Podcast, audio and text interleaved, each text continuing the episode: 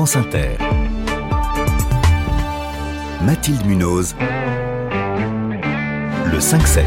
Il est 6h20, le salon du Bourget ouvre ses portes aujourd'hui, plus grand rendez-vous aéronautique et aérospatial au monde. Quelques chiffres pour s'en rendre compte, 2700 exposants venus de 47 pays, 158 avions, drones et hélicoptères présentés, 320 000 visiteurs attendus. Bonjour Patrick Daer. Bonjour. Vous êtes le commissaire de ce salon du Bourget, également président de la société Daer, qui est un avionneur français, une entreprise qui existe depuis 160 ans. Patrick Daer, face à l'urgence climatique, est-ce bien raisonnable d'organiser un salon qui fait la promotion de l'avion? Alors vous savez, l'avion a, euh, depuis de, nombreuses années, de nombreuses décennies, euh, est arrivé à diminuer son impact carbone année après année.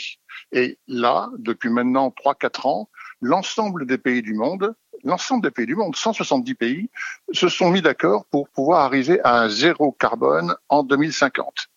Qu'est-ce que ça veut dire Mais dans le même temps, on ça... sait que le trafic va augmenter. Donc comment réussir cette équation zéro émission nette avec de carbone, avec deux fois plus de trafic?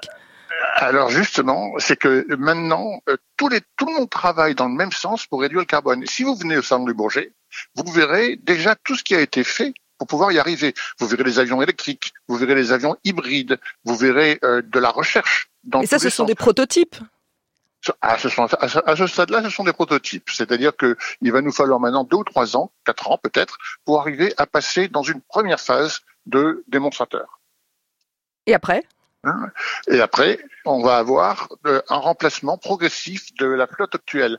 Regardez, aujourd'hui, si nous remplacions simplement avec des avions modernes la flotte actuelle, nous remplacerions 80% de la flotte mondiale par des avions moins consommateurs. Rien que ça, on aurait déjà un impact de 15 à 20 de réduction du carbone. Mais est-ce que ces avions électriques ou à hydrogène, on le dit en, actuellement, c'est encore au stade de prototype, ces technologies, elles seront pas prêtes assez tôt pour répondre à l'urgence climatique? Alors c'est un, une question. Euh, l'urgence climatique, c'est d'arriver à réduire tous, nous tous, quel que soit le secteur dans, dans lequel nous nous trouvons, réduire l'impact que nous avons immédiatement. Ça, nous sommes capables de le faire et d'amener progressivement cette réduction de, carbone dans l'aéronautique. La, Par contre, les avions tout à fait électriques ou les avions à hydrogène, là, on est dans une phase un peu ultérieure. On est dans une phase qui, qui interviendra à partir de 2030-2035 pour les avions électriques ou hybrides et à partir de 2050 pour les avions hydrogène. Et les carburants alternatifs, donc ça, c'est euh, la piste privilégiée parce que plus rapide à mettre en place, c'est ça? Alors, les carburants alternatifs ce sont des carburants euh, faits à partir de la biomasse ou à partir euh, de la collecte du carbone dans l'air. Mmh. Donc euh, là, ça aurait un impact zéro vraiment. Hein, euh, qui, mais ils sont encore très rares aujourd'hui. On est au stade de la recherche à ce niveau-là, hein, mais qui sont en train d'être mis en place et les grands, les, les, grandes sociétés de, qui fabriquent du kérosène sont en train de travailler dans cette dans cette vue-là. Mais donc je vous repose la question, vraiment la neutralité carbone en 2050 pour le transport aérien, c'est atteignable réellement? Alors c'est absolument atteignable. On a, très très peu de doutes là-dessus. Euh, toutes les briques technologiques que nous avons identifiées pour pouvoir y arriver sont en train de se mettre en place. Donc nous n'avons pas euh, d'angoisse sur le plan de la technologie. Il y a un problème, bien entendu, de coût pour y arriver. Ça va coûter très cher. Euh, mais euh, c'est le, le, le, prix que nous avons à payer pour arriver à décarboner l'aviation. Et comment financer justement cette décarbonation? Est-ce que le secteur peut se débrouiller tout seul sans aide publique? Alors le secteur d'abord se débrouille pas tout seul. Euh, le, gouvernement euh, français euh, aide, pas mal le secteur avec de, de l'abondement pour la recherche, mais les gouvernements d'une manière générale, je pense au gouvernement américain, ont mis en place des solutions de financement qui sont extrêmement importantes. Et il faudrait que les Français fassent de même, parce que Emmanuel Macron a annoncé là en fin de semaine dernière des aides, 200 millions d'euros par an pour les biocarburants, 200 millions pour les avions à hydrogène électrique, 300 millions pour concevoir de nouveaux moteurs. C'est suffisant?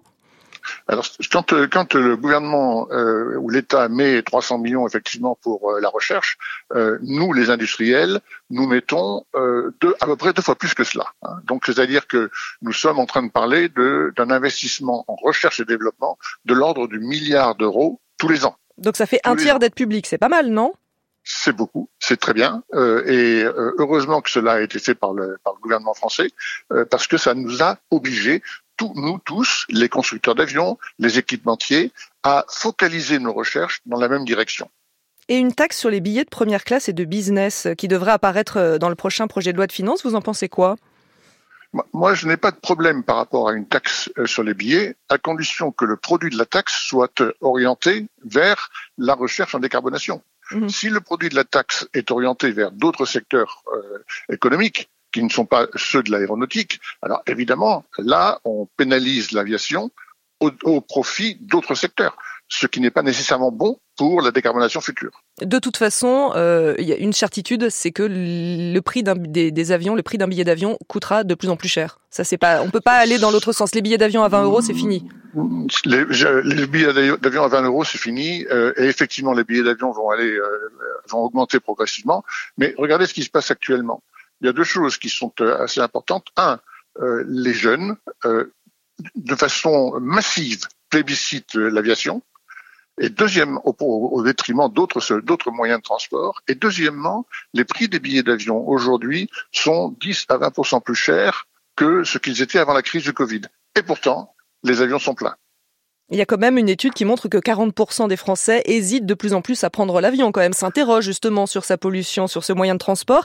Euh, j'aimerais euh, savoir ce que vous pensez de la proposition de l'enseignant-chercheur Jean-Marc Jancovici, euh, qui dit que bah, pour lui, il faudrait pas plus de 4 trajets en avion par personne pour toute sa vie, et qu'on n'y arrivera pas si, si, on prend moins, si on ne prend pas moins l'avion, tout simplement.